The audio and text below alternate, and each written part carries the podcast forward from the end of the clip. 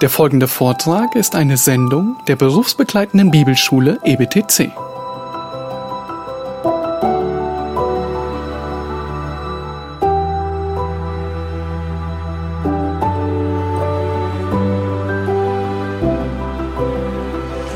Ja, dann äh, schlagen wir jetzt auf Hiob Kapitel 30. Ich habe hier die Überschrift gesetzt, Hiobs gegenwärtiges Unglück. Wir hatten in Kapitel 29 Hiobs, verflo Hiobs verflossenes Glück und jetzt Hiobs gegenwärtiges Unglück. Und die werden, diese beiden Kapitel werden nebeneinander gestellt zwei Gemälde durch Worte gemalt, nebeneinander gestellt. Und das äh, erste, das war ein Bild gemalt in leuchtenden Farben. Und Farben leben ja vom Licht. Ohne Licht gibt es keine Farben. Also voller Licht, voller Farben. Ein Bild der Ruhe, des Friedens. Und jetzt haben wir ein Bild, das ist in den dunkelsten Tinten gemalt. Da ist kein Licht und entsprechend auch keine Farben. Alles ist dunkel, düster. Hiobs gegenwärtiges Unglück. Und die Düsternis empfindet man umso stärker, als sie neben das Helle, das Frohe, das Leuchtende gestellt wird, von dem Kapitel 29 berichtet. Ich habe das Kapitel wie folgt gegliedert. Die Gliederung äh, nötigt sich auf durch den Text selbst. Es ist nicht immer so, manchmal selber ein bisschen schauen. Einteilungen sind manchmal willkürlich, aber hier werden sie wird die Einteilung gegeben, vorgegeben durch ein dreimal wiederholtes Wort.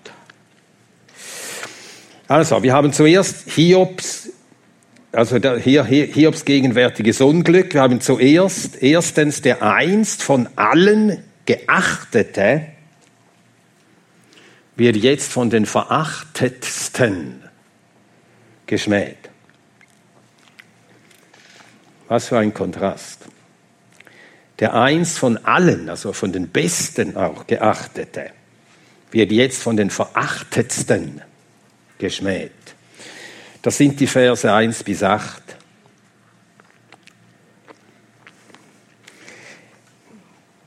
Darauf folgt zweitens der einst glücklich gepriesene das Auge, das mich sah, das Ohr, das von mir hörte, pries mich glücklich. Das ist übrigens auch Metonymie, denn nicht das Auge preist und das Ohr auch nicht, aber das Auge sieht, das Ohr hört und entsprechend der Betreffende preist dann Hiob glücklich.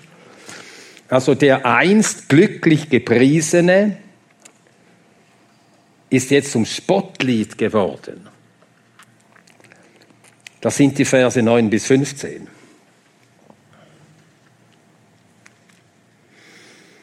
Dann drittens,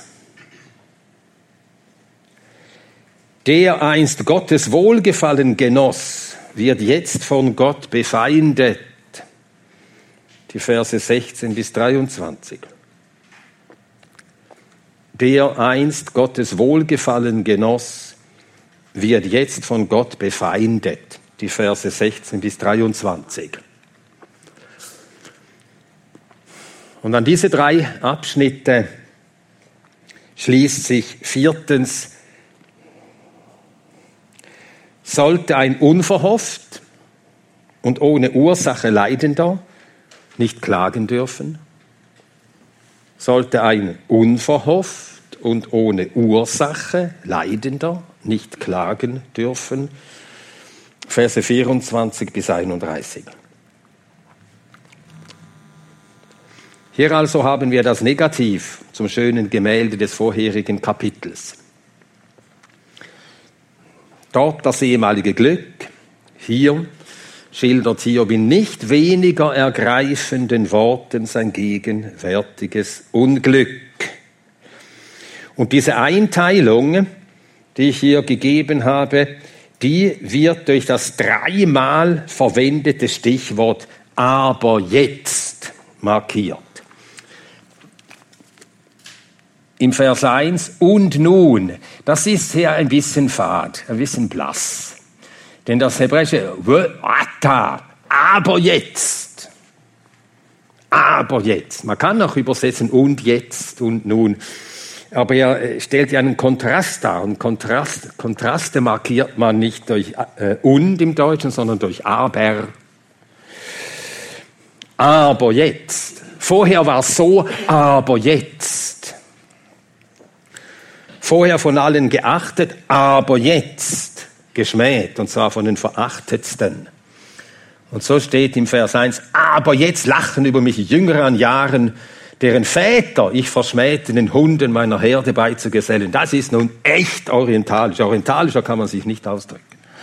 Die haben so mies, nicht einmal die Hunde dieser Leute, also deren Väter, die haben so miese Väter, diese Brut, die würde ich nicht mal zu meinen Hunden zählen. Und der Hund ist bei den Orientalen also das letzte Vieh, zu unterst. Ja, das ist eben anschaulich, orientalisch. Wir haben ja einiges davon in der Bibel. Aber jetzt. Und dann von den Versen 9 an, aber jetzt bin ich ja Spottlied geworden. Vorher glücklich gepriesen, aber jetzt der Gegensatz. Ihr Spottlied geworden. Und wieder dieses hebräische We'ata. We'ata. Aber jetzt. Und dann haben wir den dritten Abschnitt, der beginnt mit Vers 16. Aber jetzt ergießt sich in mir meine Seele. Eben ob dieses bestürzende Erfahren, dass Gott, der ihn ein so gesegnet hatte, sein Wohlgefallen, Gottes Wohlgefallen hatte über ihm gewaltet, dass Gott ihn jetzt anfeindet. Das ist eben der Gegensatz. Aber jetzt von Gott selbst angefeindet.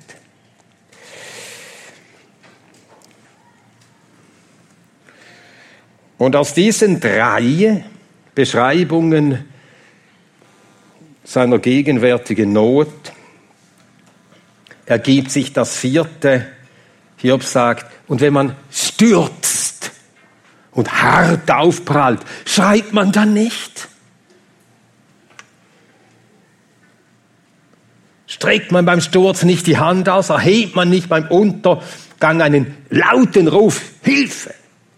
Ja, er hat laut, teilweise laut sich beschwert und die Freunde haben ihm das angekreidet. Aber wer von so hoch und so plötzlich und unverschuldet stürzt, schreit der nicht. Ja. Gut, so baut er also hier seine Gedanken auf.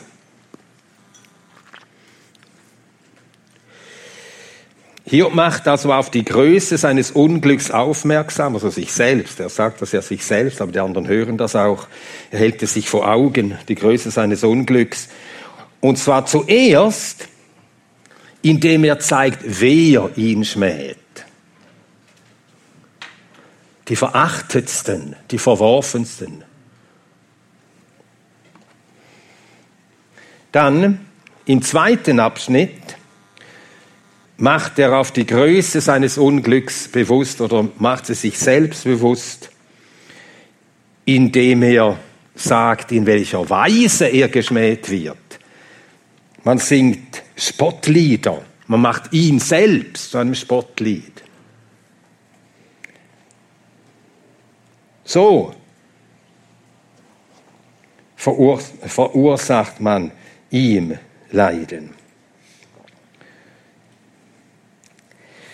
Und drittens beschreibt er die Größe seines Unglücks in den Versen 16 bis 23 damit, dass es Gott selbst ist, der ihn anfeindet und dass er jetzt vergeblich zu Gott ruft. Er schreit und Gott antwortet nicht. Vers 20. Ich schreie zu dir und du antwortest nicht.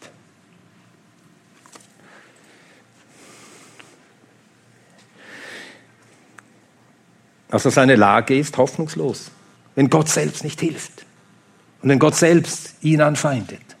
Hoffnungslos.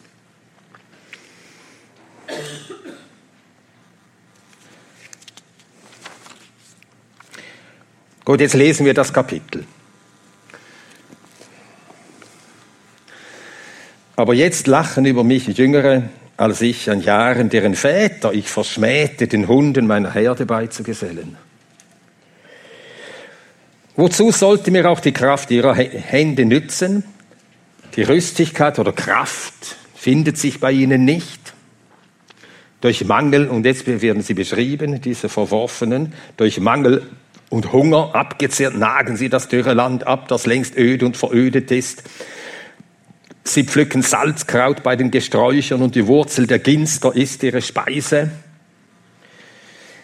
Aus der Mitte der Menschen werden sie vertrieben. Man schreit über sie wie über einen Dieb. In grausigen Klüften müssen sie wohnen, in Erdlöchern und Felsenhöhlen. Zwischen Gesträuchen kreischen sie, unter Dorngestrüpp sind sie hingestreckt. Kinder von Verworfenen, ja, Kinder von Ehrlosen. Sie sind hinausgepeitscht aus dem Land. Und die sind es, die ihn jetzt verlachen. Solche Leute verlachen ihn. Die Ehrlosesten.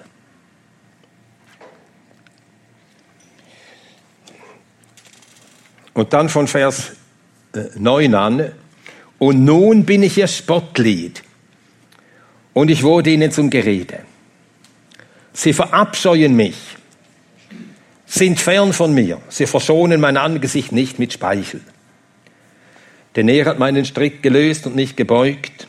So lassen sie vor mir den Zügel schießen. Zu meiner Rechten erhebt sich die Brut. Sie stoßen meine Füße weg und bahnen gegen mich ihre Wege des Unheils. Sie zerstören meinen Pfad, befördern meinen Untergang. Sie, die selbst hilflos sind, sie kommen wie durch einen weiten Riss. Unter Gekrach wälzen sie sich heran. Schrecknisse haben sich gegen mich gekehrt. Man verfolgt mich wie der Wind. Man verfolgt wie der Wind meine Würde. Und meine Rettung ist vorübergezogen oder zieht weg wie eine Wolke.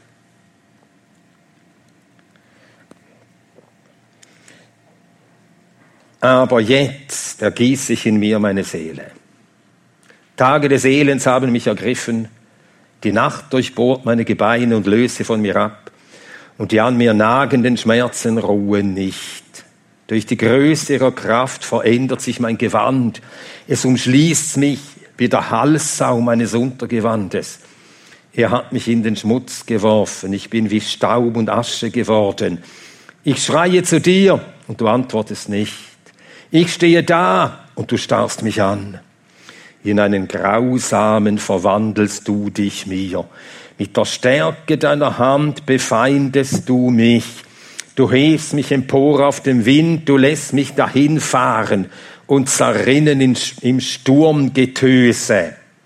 Denn ich weiß es, du willst mich in den Tod zurückführen und in das Versammlungshaus aller Lebendigen. Doch streckt man beim Sturz nicht die Hand aus oder hebt man bei seinem Untergang nicht deswegen einen Hilferuf? Weint ich denn nicht über den, der harte Tage hatte? War meine Seele nicht um den Armen bekümmert? Denn ich erwartete Gutes und es kam Böses. Ich harrte auf Licht und es kam Finsternis. Meine Eingeweide wallen und ruhen nicht. Tage des Elends sind mir entgegengetreten. Trauernd gehe ich umher, ohne Sonne. Ich stehe auf in der Versammlung und schreie. Ich bin ein Bruder den Schakalen und ein Genosse den Straußen. Meine Haut ist schwarz und löst sich von mir ab und mein Gebein brennt vor Glut. Und so ist meine Laute zur Trauerklage geworden und meine Schalmei zur Stimme der Weinenden. Die Worte, die wir jetzt, also die wir im zweiten Abschnitt lesen, also zum ersten Abschnitt äh, sage ich nicht mehr viel. Aber dann der zweite Abschnitt, der einst glücklich gepriesen ist, jetzt in den worden. Und was er in diesem Abschnitt sagt, da finden, da stehen Worte, da stehen Ausdrücke, die an manche Psalmen erinnern. Psalm 22, Psalm 69, Psalm 109, messianische Psalmen, die von den Leiden Christi zeugen. Nun, das heißt natürlich nicht, dass Hiob litt, so wie Christus litt, sondern es heißt, dass Christus alles erlitt, was ein Mensch je erlitten hat und erleiden kann. Es gibt kein Leiden, das Christus nicht kennt. Und dann hat er Leiden durchgemacht, die kein Mensch je durchgemacht hat. Ein Gerechter von Gott verlassen. Tja. Das wird keiner seiner Heiligen je erfahren müssen. Hiob war nie von Gott verlassen und Hiob, Gott hat Hiob nie angefeindet. Hiob meinte das, aber es war nicht so. Gott war nie gegen ihn, aber er meinte es. Aber Gott selbst, Gott selbst hat seinen Sohn geschlagen. Es gefiel dem Herrn, ihn zu zerschlagen. Jesaja 53. Ja. Manches erinnert eben an das Leiden Christi. Christus hat solches Leiden auf sich genommen. Jetzt bin ich hier Spottlied. Psalm 22, Vers 8.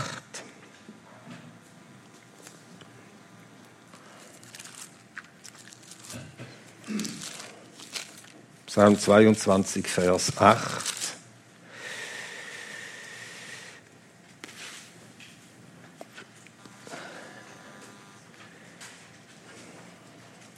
Lesen wir die Verse 7 und 8. Ich bin ein Wurm und kein Mann, der Menschen hohn und der vom Volk verachtete.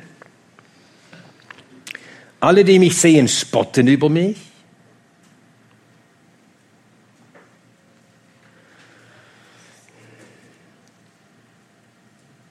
Und dann heißt es in Psalm 109,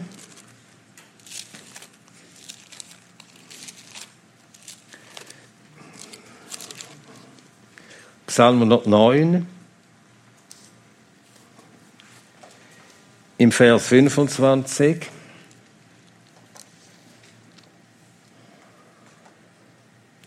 bin ihnen zum Hohn geworden, wenn sie mich sehen, schütteln sie ihren Kopf. Ausdruck der Verachtung.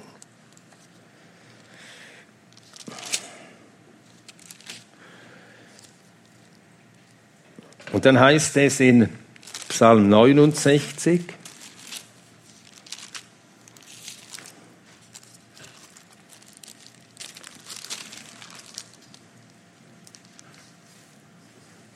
Vers 13.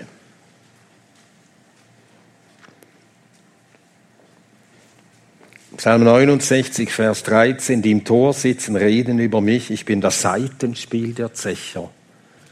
Gegenstand ihrer Spottlieder.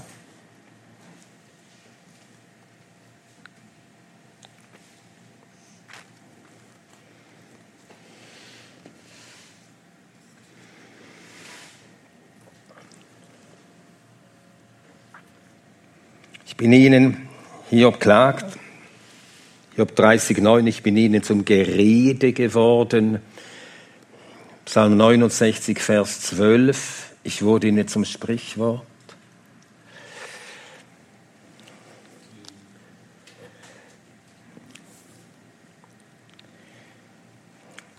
Dann Job 30, 10, sie verabscheuen und fliehen mich. Vorher wollten die Leute gerne bei Hiob sein, nahmen gerne seine Hilfe entgegen und waren darum gerne in seiner Nähe, Nähe weil er zu helfen wusste, Rat wusste, Beistand wusste. Unterstützung gab solchen, die es benötigten. Aber jetzt verabscheuen und fliehen sie mich. Psalm 38, Vers 12. Auch das ein messianischer Psalm, Psalm 38, Vers 12.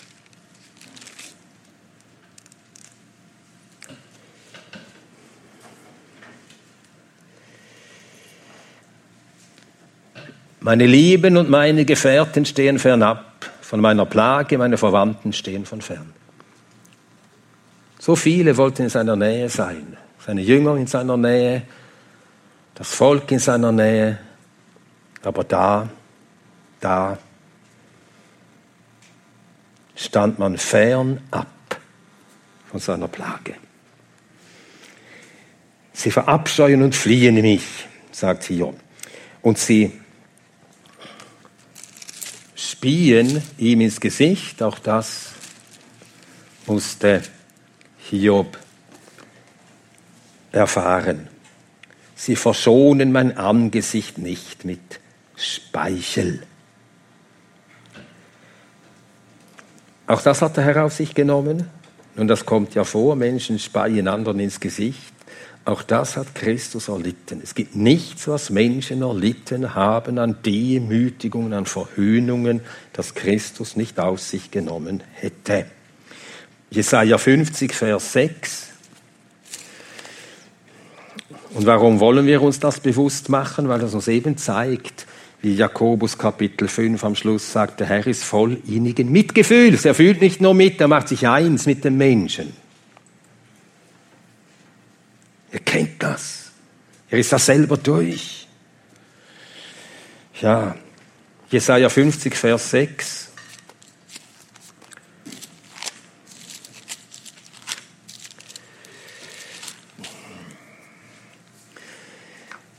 Ich bot meinen Rücken den Schlagenden, meine Wangen den Raufenden, mein Angesicht verbarg ich nicht vor Schmach und Speichel. Matthäus 27, Vers 30.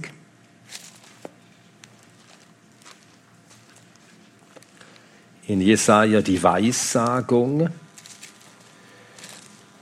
und in den Evangelien die Erfüllung. Matthäus 27, Vers 30. Sie spien ihn an.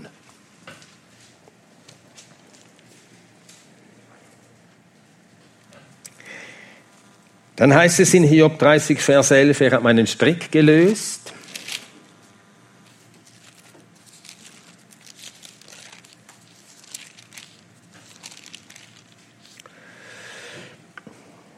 Er hat meinen Strick gelöst und mich gebeugt. So lassen Sie vor mir den Zügel schießen. Ja, ein Strick gelöst, das heißt, jetzt ist Hiob ganz kraftlos, ganz schwach. Und das nützt man aus, jetzt wendet man sich gegen ihn. Da lösen sie vor mir die Zügel. Und sie bahnen einen Weg, mich zu verderben. Sie zerstören, sie zerstören meinen Pfad, befördern meinen Untergang. Psalm 35, 12.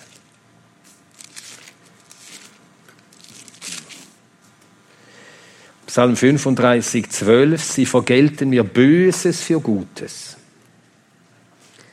Ja, Hiob hatte Gutes getan, er bekam dafür Böses. Christus hat nur Gutes getan, er bekam dafür Böses.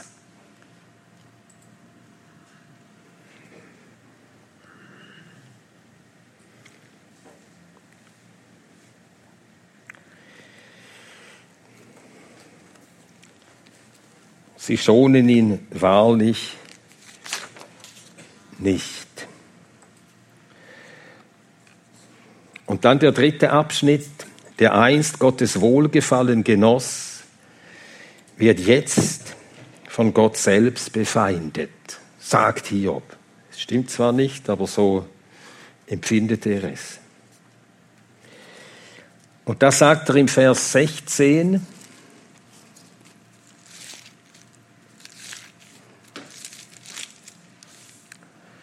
Und nun ergießt sich in mir meine Seele oder jetzt zerfließt mir die Seele. die Seele zerfließt mir. Das heißt, Hiob ist so unter Druck und er ist so, so überwältigt von dem, was mit ihm geschieht, so niedergedrückt, dass er sein Denken, sein Empfinden, er, er kann es nicht halten. Es verfließt ihm die Seele selbst, die Seelenkräfte verlassen ihn. Und wir lesen in Psalm 22, Psalm 22, Vers 15.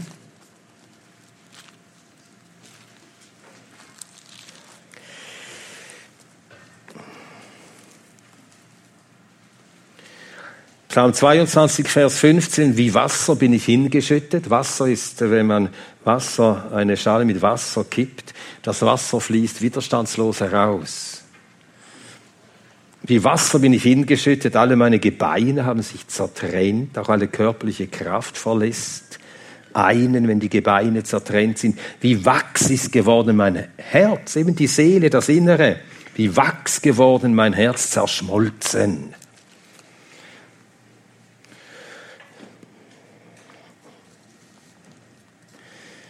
Weil Gott ihn wirklich verlassen hatte. Hiob war nicht von Gott verlassen. Christus war wirklich von Gott verlassen. Und wie Hiob sein Leiden beschreibt, Tage des Elends halten mich fest. Ich komme nicht heraus. Solche Tage halten mich jetzt fest. Und die Nacht durchbohrt mein Gebein. Auch nachts findet er keine Ruhe die nagenden Schmerzen ruhen nicht. Und dann sagt er, ihre große Gewalt, die Gewalt der Schmerzen ändert mein Kleid, sein ganzes Äußeres. Sie umschließt mich wie ein Hemd. Überall, umschlossen davon. Und dann Vers 19, er hat mich in den Kot gestürzt, ich bin wie Staub und Asche.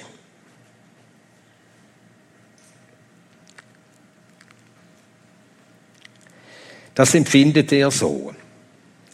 Nun, Christus konnte von sich sagen, er sagte das, das steht im Psalm 22, Psalm 22, Vers 16. Psalm 22, 16, meine Kraft ist vertrocknet wie eine Tonscherbe und meine Zunge klebt an meinem Gaumen und in den Staub des Todes legst du mich. Staub steht für Tod, Staub des Todes. Staub bist du und zu Staub sollst du werden. 1. Mose 3, 19. Staub und Asche. Ich bin wie Staub und Asche. Ja, er sagt, hier sagt damit, ich bin schon mehr tot als lebendig. Meine Lebenskraft verbraucht. Asche bleibt zurück, wenn alles verbrannt ist.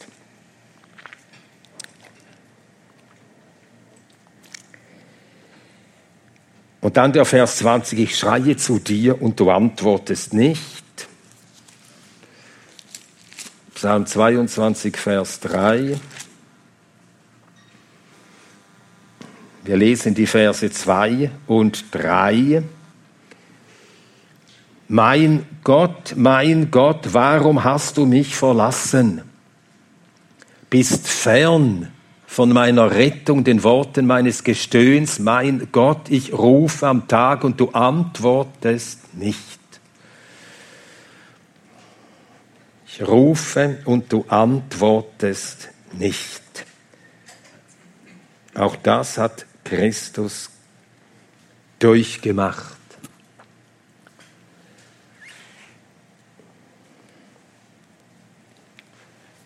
Und dann sagt Hiob, Hiob 30, Vers 20, ich stehe da und du starrst mich an. So kommt ihm Gott vor. Starre ihn nur an, verfolge ihn mit seinen Augen, zürne ihm.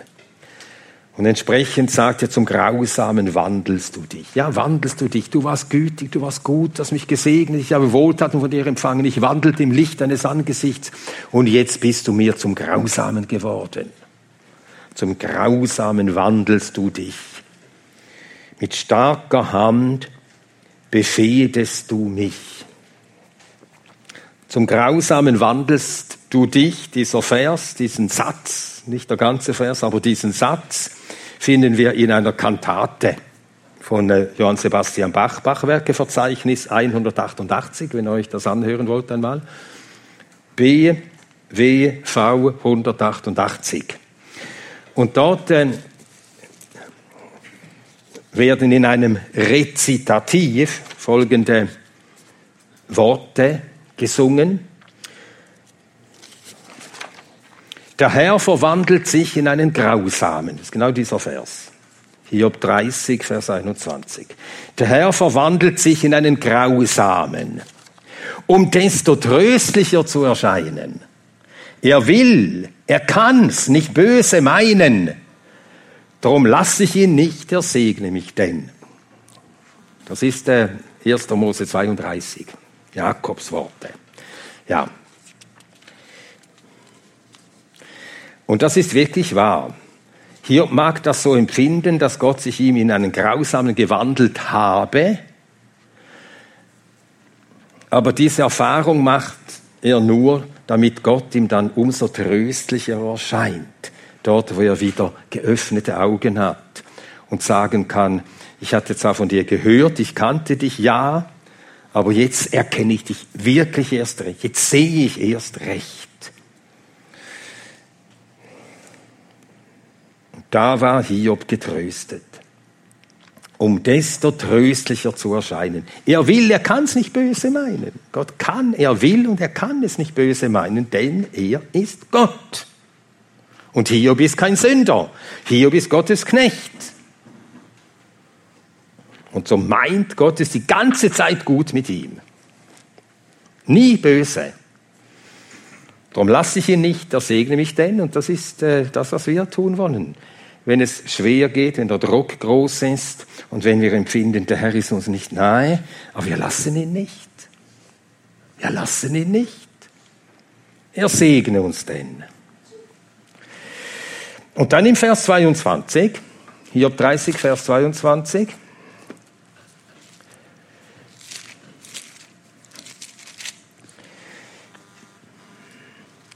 Da sagt Hiob, du hebst mich empor auf den Wind, du lässt mich dahinfahren und zerrinnen im Sturmgetöse. Ja, Sturm hatte ja, das hatten wir in Kapitel 1 gelesen, hatte in dieser Geschichte des Leidens Hiobs ja diese ganz besondere Bedeutung gehabt. Ein Sturm war gekommen, hatte das Haus umgerissen, in dem seine Kinder saßen und alle waren umgekommen. Und das ganze Leiden vergleicht jetzt hier mit einem Sturm. Gott lässt mich im Sturm daherfahren. Und ich bin hilflos.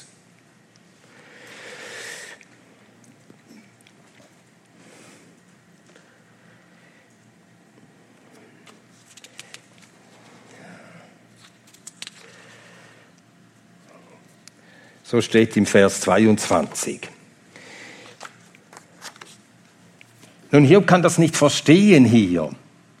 Aber dann, wo Gott zu ihm redet, dort wird er es anfangen, langsam anfangen zu begreifen.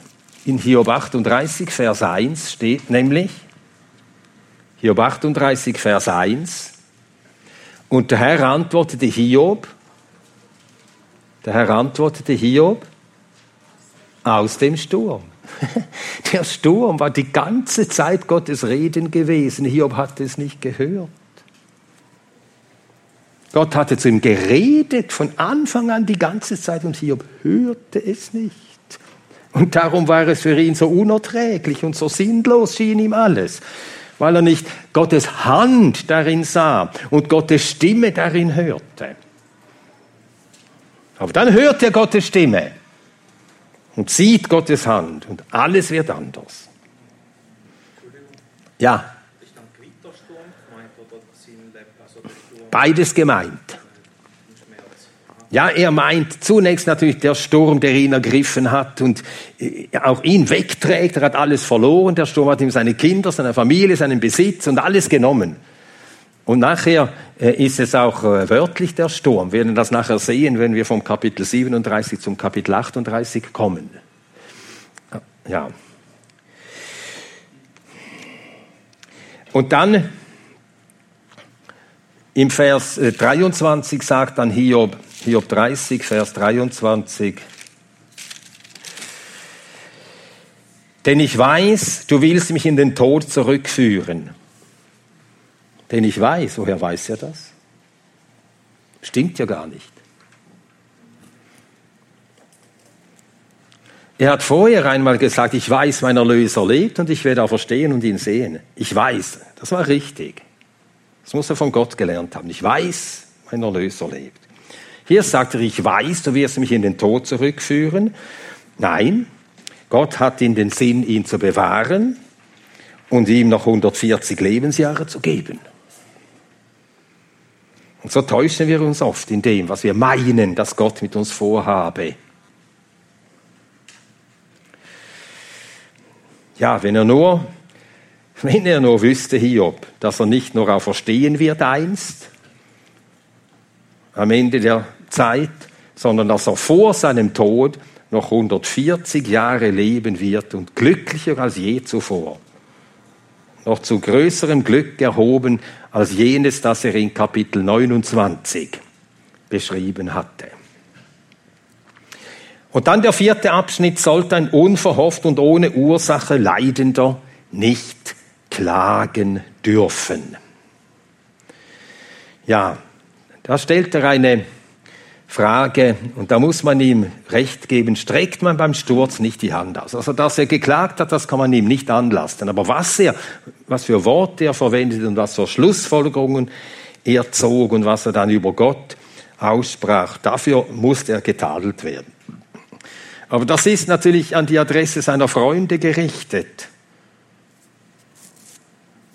Was tadelt er an mir, dass ich laut geschrien und gerufen habe? Man streckt die Hand aus, man schreit beim Untergang. Und dann erinnert er daran, weinte ich nicht über den, der harte Tage hatte, war ich nicht bekümmert um den Armen? Ja, er war es tatsächlich gewesen, er hatte geweint mit den Weinenden. Psalm 35, Verse 13 und 14. Psalm 35, Verse 13 und 14.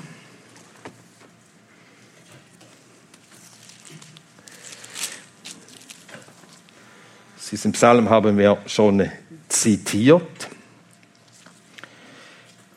Und da heißt es, und hier ist wieder, hier spricht Christus, der Geist Christi durch den Propheten, durch David. Ich als aber, sie krank waren, kleidete mich in Sacktuch. Ich kasteite mit Fasten meine Seele.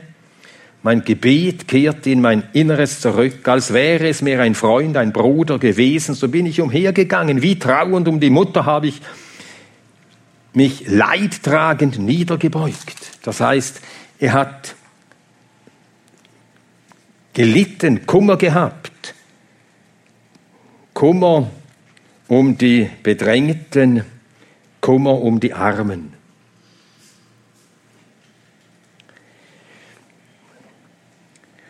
Und dann sagt Hiob, ich wartete auf Gutes, da kam Böses, ich harrte auf Licht und da kam Finsternis. Es war nicht so, dass Gott Finsternis sandte, aber es wurde ihm finster, als er Gott nicht mehr vertrauen mochte. Da wurde es ihm wirklich finster.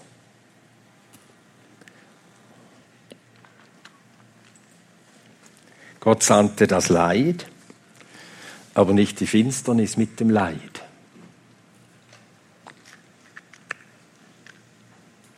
Und Hiob war zuerst noch im Licht. Der Herr hat gegeben, der Herr hat genommen. Da war er im Licht, als er das sagen konnte. Der Name des Herrn sei gelobt. Und als er seiner Frau antwortete, sollte mir das Gute aus seiner Hand nehmen und nicht auch das Unwillkommene, das Unglück. Auch da war er noch im Licht. Aber dann brach eben dieses Vertrauen ein und da wurde es dunkel. Und so wartete er auf Licht und da kam Finsternis. Und sein ganzes Inneres wallte, wallen und ruhen und er wurde dann tagelang, monatelang, innerlich, auch äußerlich umgetrieben. Kapitel 7 sagt er, dass er sich hin und her wirft auf dem Bett und die Nacht wird ihm lang, bis endlich der Morgen kommt. Meine Eingeweide wallen und ruhen nicht, Tage des Elends haben mich überfallen. Und da geht er in Trauer ohne Sonne. Ich stehe auf in der Versammlung und schreie. Also man muss ja mit ihm empfinden. Steht er da und schreit und niemand hört ihn. Man nimmt ihn gar nicht mehr ernst. Ach.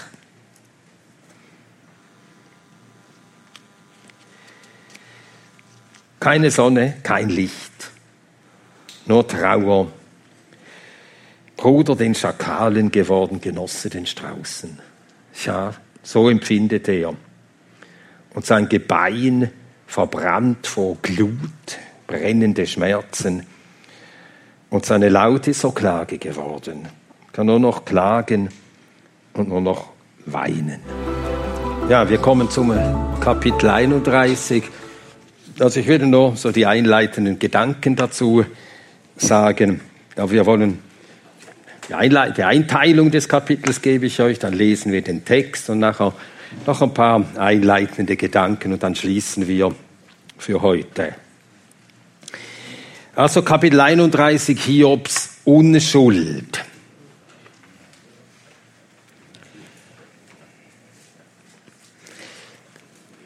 Er beteuert hier in Kapitel 31 wie zuvor schon wiederholte Male seine Unschuld, aber diesmal ganz ausführlich und eben, wie ich schon gesagt habe, sprachlich in der Form eines Eides. Er legt vor Gott seinen Eid ab, dass er unschuldig ist, dass er nicht gesündigt hat. Und damit ist eben dieses Triptychon vollständig. Auf der linken Tafel sein verflossenes Glück. Dann hat er auf der mittleren Tafel seine gegenwärtige Not gemalt und jetzt auf der Tafel rechts, auf der dritten Tafel seine Unschuld. Und diese drei Tatsachen zusammen die bilden eben für ihn das für ihn Unbegreifliche. Er kann das nicht verstehen. Wie soll er klug werden aus Gottes wegen? Gott hat mir so viel Gutes getan, weil er Liebe ist. Ich habe es nicht verdient, er war gut zu mir. Und dann hat er sich, ohne dass ich mich irgendwie verschuldigt habe an ihn, ich weiß von nichts, dann hat er sich gewandt, hat mir das alles genommen und sich in einen Feind gewandelt. So meint er es. Weil Gott lieb ist, hat er Hiob gesegnet. Wie kann er aber dann seinen Knecht Leiden sehen, Leiden über ihn verhängen? Und wenn Gott gerecht ist, er ist ja unschuldig, warum straft er ihn? Er kann es nicht verstehen. Ich habe hier ein Zitat von, von G.C. Morgan, The Book of Job. Und er schreibt zu diesem Kapitel Folgendes. Er legt jetzt mit Bedacht, in großer Ausführlichkeit und mit offenkundiger Sorgfalt den Eid auf seine Unschuld ab. Dies bildet seine endgültige und abschließende Antwort auf die Grundgedanken, welche die Urteile seiner Freunde begründet hatten. Jetzt beteuerte er in wohl abgewogenen Aussagen seine Unschuld in seinem persönlichen Leben, in seinem Umgang mit dem Nächsten und in seiner Beziehung zu Gott. Ja, also das Kapitel gliedert sich wie folgt. Hiob 31. Erstens Hiobs persönliche Integrität, die Verse 1 bis 12. Hiobs persönliche Integrität, die Verse 1 bis 12. Dann zweitens Hiobs gerechter Umgang mit dem Nächsten die Verse 13 bis 23. Hiobs gerechter Umgang mit dem Nächsten. Die Verse 13 bis 23. Und dann drittens, Hiobs gottselige Beziehung zu Gott. Also Hiobs von Gottseligkeit geprägte Beziehung zu Gott. Verse 24 bis 34.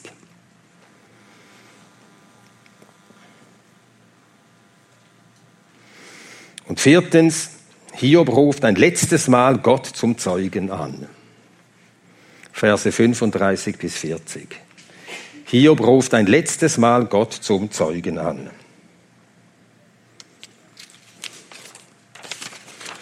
Nun, die ganze Rede hält sich an die Form des Eides und im Hebräischen beginnt der Eid immer als ein Bedingungssatz, wenn ich das und das getan habe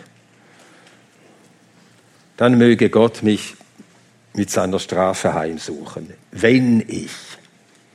Zum Beispiel Psalm 137, wenn ich dein vergesse, Jerusalem, dann verdorre meine Rechte.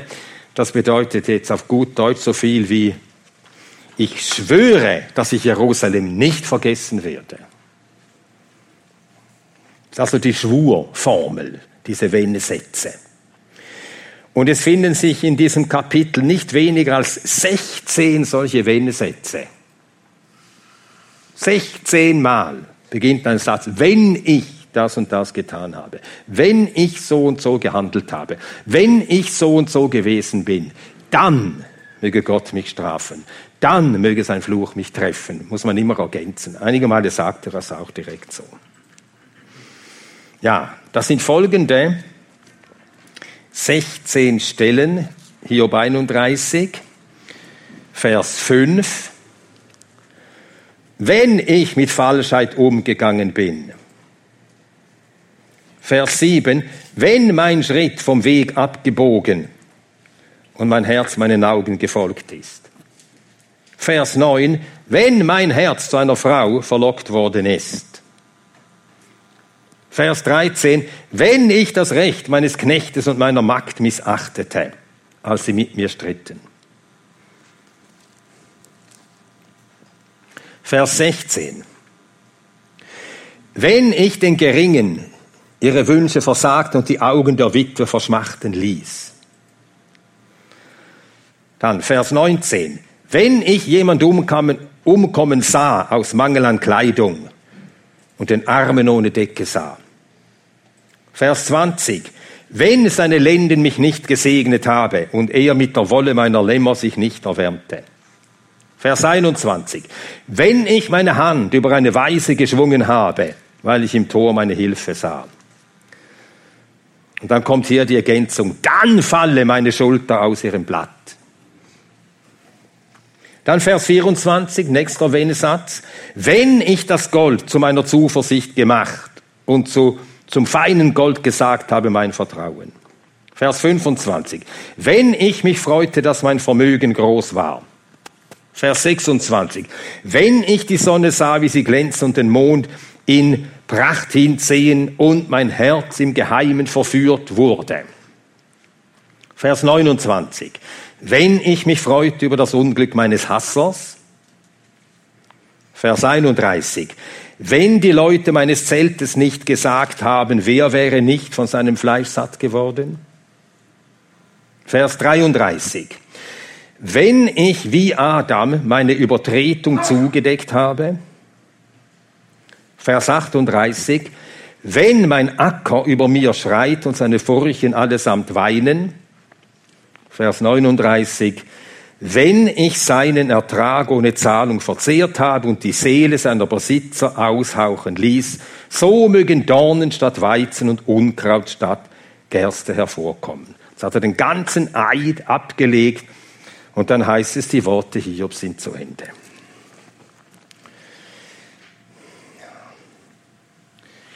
Gut, wir lesen jetzt noch den Text und dann gehen wir mit dem Text, den wir gehört haben, gehen wir dann auseinander und dann sehen wir uns morgen wieder und machen Fortsetzung.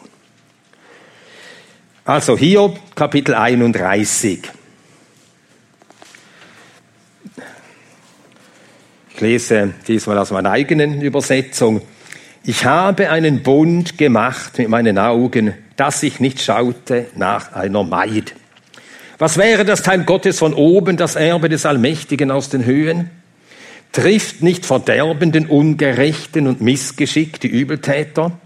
Sieht er nicht meine Wege und zählt alle meine Schritte? Bin ich mit Lüge gegangen und ist mein Fuß zum Trug geeilt? Gott wäge mich auf rechter Waage und er wird meine Unschuld erkennen. Ist mein Schritt vom Weg gebogen und mein Herz meinen Augen gefolgt und klebt an meinen Händen ein Makel, dann möge ich säen und ein anderer essen und meine Saat werde ausgewurzelt. Hat sich mein Herz zur Frau locken lassen und habe ich an der Tür meines Nächsten gelauert, dann möge mein Weib einem anderen malen und andere sich über sie beugen. Denn das wäre Tücke und ein Frevel für die Richter, ein Feuer, das bis zum Abgrund frisst und all meine Ernte entwurzeln müsste. Habe ich meinem Knecht das Recht versagt und meiner Magd, wenn sie mit mir stritten? Was wollte ich tun, wenn Gott sich erhöbe und was ihm sagen? Sollte er heimsuchen. Hat nicht einer uns beide im Schoß gemacht und einer im Leib uns gebildet? Habe ich den Wunsch der Armen verweigert, die Augen der Witwe verschmachten lassen, meinen Bissen allein gegessen und der Weisen nichts gegeben? Denn seit meiner Jugend hat er wie ein Vater mich großgezogen, von Mutterliebe gelehrt, habe ich sie geleitet. Habe ich jemand umkommen sehen, weil er nichts anhatte, und einen Dürftigen ohne Decke? Haben mich nicht seine Lenden gesegnet und hat er sich nicht erwärmt mit der Wolle meiner Lämmer? Habe ich meine Hand an die Weise gelegt, weil ich im Tor meinen Helfer sah? So falle meine Schulter von der Achsel und mein Arm breche von der Röhre. Denn mir graut vor Gottes Unheil über mir und vor seiner Hoheit vermag ich nichts.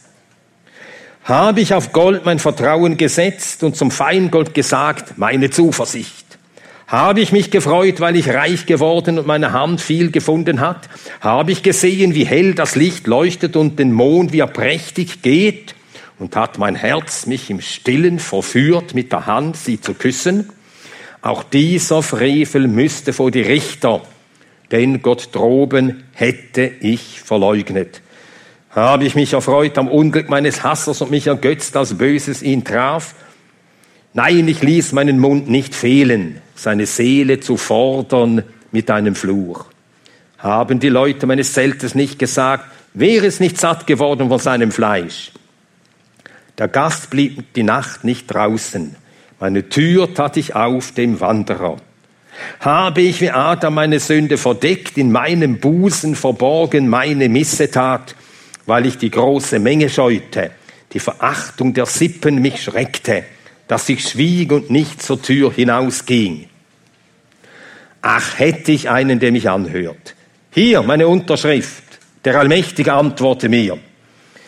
Hätte ich die Schrift, die mein Kläger geschrieben, wahrlich, auf meine Schulter wollte ich sie legen, wie eine Krone mir umbinden, aufrechnen wollte ich ihm alle meine Schritte, ihm nahen wie ein Fürst.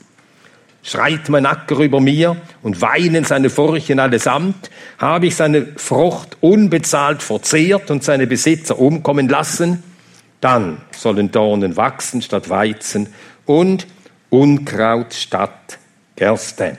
Die Worte Hiobs sind zu Ende.